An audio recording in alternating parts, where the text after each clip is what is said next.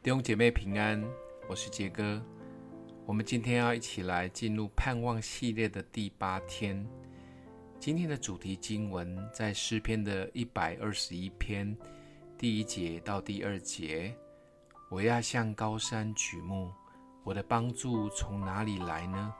我的帮助是从造天地的耶和华而来。当我们向山仰望的时候，山脉的雄伟壮丽。唤醒我们崇高的志向，山顶之上的无限空间，白雪覆盖的尖峰，以及顺着山谷而下，经风雪洗礼过的树丛跟美景，俨然成了崇高无上、令我们憧憬的象征。然而，有时候我们会意识到，我们自己的肉体生命却是受到限制的。甚至连我们内在的生命力也是受到限制的。相对于高山的壮阔与自身的软弱，不禁让我们有一些感伤，也让我们想到诗人在诗歌中的自问：“我要向山举目，我的帮助从何而来？”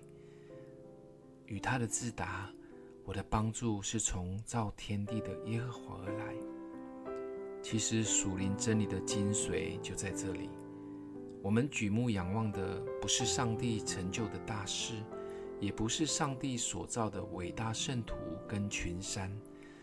我们真正寻求的是我们在上帝恩典中的盼望。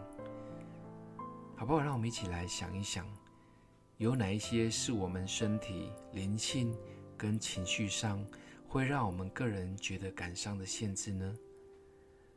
有哪一件事是我很想为上帝做，但我没有自知之明，觉得就算上帝愿意赐给我力量，也办不到的呢？